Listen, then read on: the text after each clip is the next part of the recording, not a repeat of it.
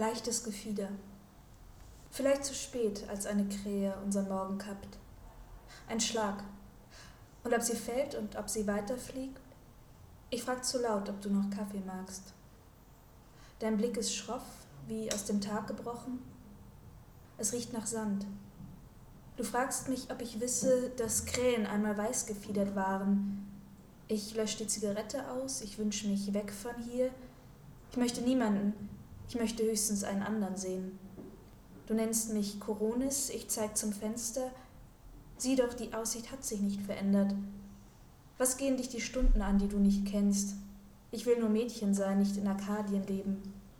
Dein Nagel scharrt noch in der Asche, doch du bist still, als wärst du fort.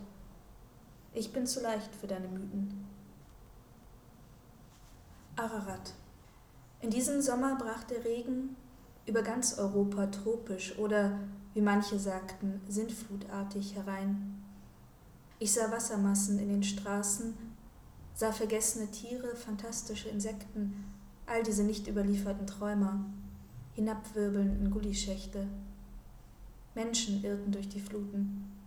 Am Ararat zerschellte eine Arche.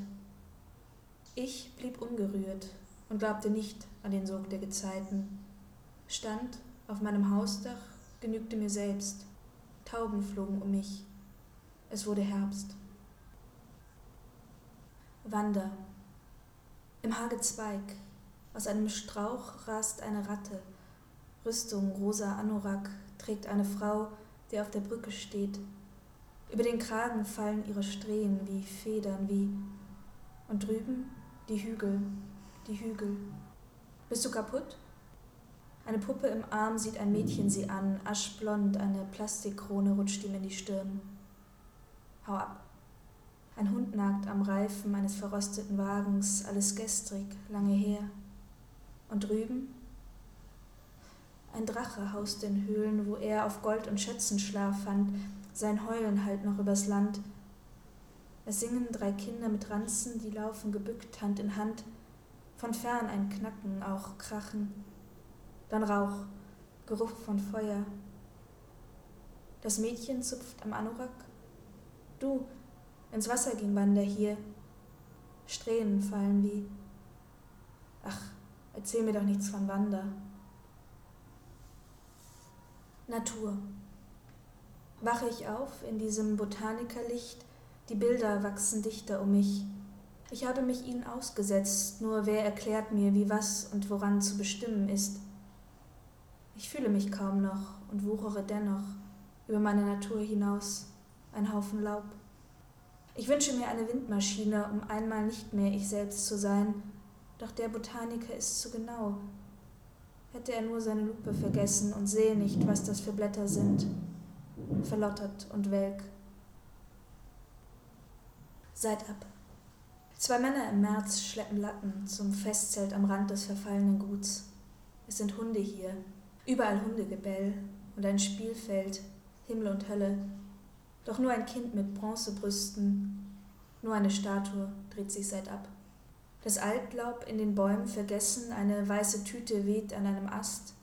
Jemand, der fort ist, kapitulierte vor jemandem, den es hier nie gab. Lange wird man auf April warten und auf einen dritten Mann. Der erste zieht seine Mütze vom Kopf, dann ein Lachen über so viel Provinz. Ikarus.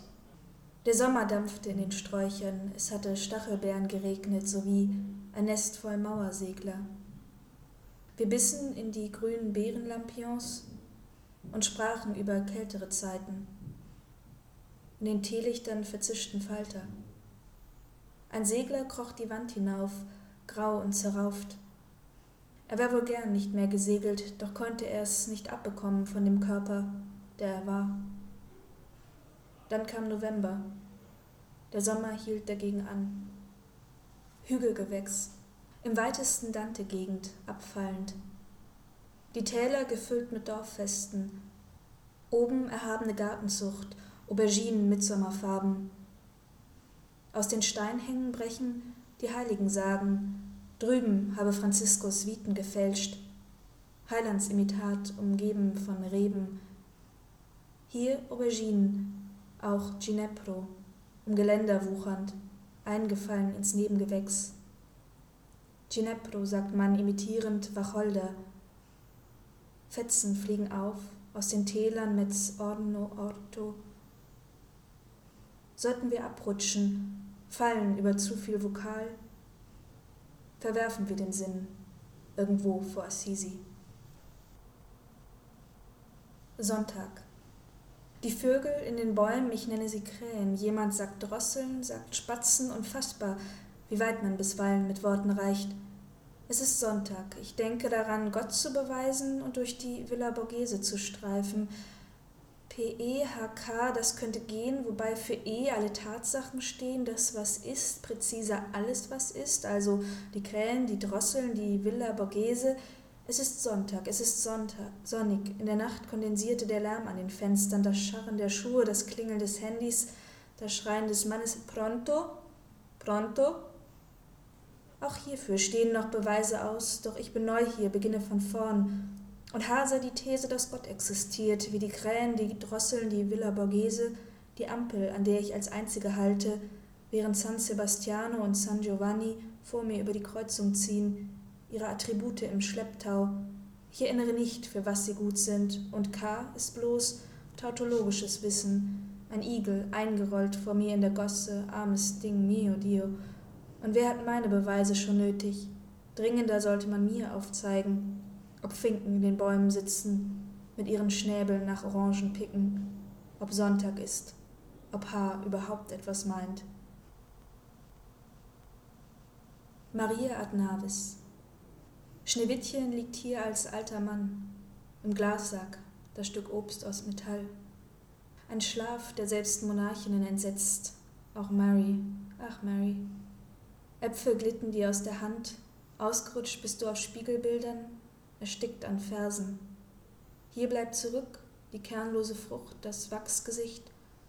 Am Treppenrand die Bettlerin, sie nennt sich selbst Maria die Große, Gleichgültig, alltäglich verfällt sie, das uralte Mädchen, Mauerblümchen. Dutsche. Ins Klirren der Kirchen, Klingeln der Trams, schaukelt der Körper vom Dach einer Tanke, plustert sich auf in der Hitze, ein stinkendes Pendel. Wir stehen dabei, Jahrzehnte zu spät, zeitlich verzogen unser Blick zur Traufe, und jetzt landen Möwen auf dem balzheißen Bau. Ein Gurren, ein Flattern. Der Körper kopfüber umtänzelt die Zwergen, zwei salzweiße Leichen, der Geruch von Benzin. Drei Kugeln kehlig, vier in der Schulter, ferner sind Lenden und Arm ruiniert, ein Sieb, eine Siebesfeier, die wir beaugen, den letzten Ball der beiden Belger. Und wir, zwei dahergelaufene Zeugen, wissen wir denn, was Liebe war? große Exerzitien. Ich gehe durch den Garten zu den Fröschen, ein Zirpen, zoologische Verwirrung. Am Hangweg zittert Bambus, wieder und da, wieder, mein Jesuit, der auf die achte Plage lauert. Ich pack den Teich am Schilf, ein Wasserläufer leuchtet auf, verludert. Das Jesuitenlachen klingt durchs Unterholz und nichts steht fest an diesem Tag. Nichts liegt leblos und flach in meiner Hand. Postkarten. Von hier sieht der Himmel anders aus, mager, wie nur Protestanten ihn kennen. In einer Scheune stirbt die alte Tietjen, 102 und Schweiß auf der Stirn. Bis zuletzt hat sie Torf gestochen, ihren Ofen auch sommers damit beheizt. Vergeblich, sagt der Pfarrer, als Lore keucht, sie wolle nun doch einmal die Berge sehen. Alles vergeblich. Und wer legt jetzt Fleisch aus für Werwölfe und herrenlose Hunde? Wer schickt jetzt Karten, letzte Nachrichten aus diesem Landstrich hinaus?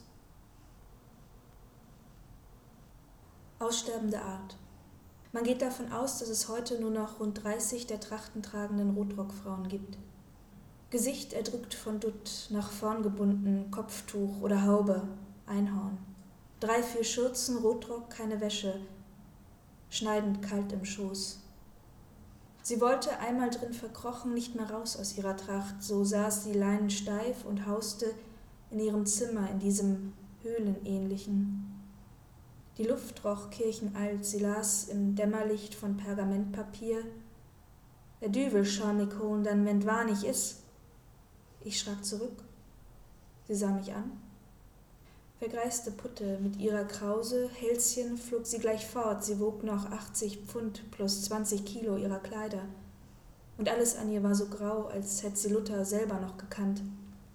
Sie höckerte sich wieder übers Buch, kalt knöchelten die Protestantenfinger über Römer und Timotheus. Der Düvel schau mich holen, dann wenn wahr nicht is. Sie sah mich an. Sie sah mich an.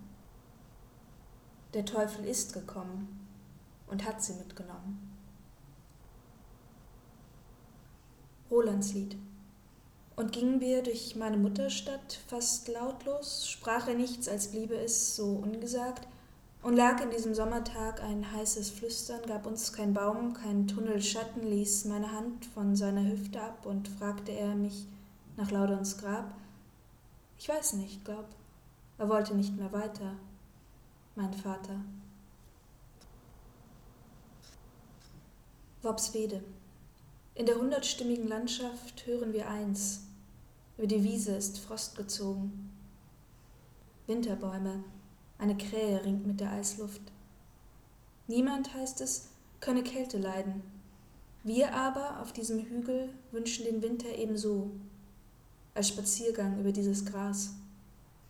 Unsere Schritte klingen und die Krähe klingt und das Biegen der gefrorenen Äste. Alles hält die Kälte in ihrer Stimme. Und sie zittert, ein Kind im Eis. Hör doch, du irrst, wir sprechen nicht. Es liegt nördlich ein Moor, das bricht. Weihe. Wie wir zuletzt mit Vögeln Riten feiern, das Ministrantenkleid, ein Oberhemd mit Federn als Manschetten. Es ist so spät in dieser flachen Gegend und alles protestantisch, sagst du zu mir.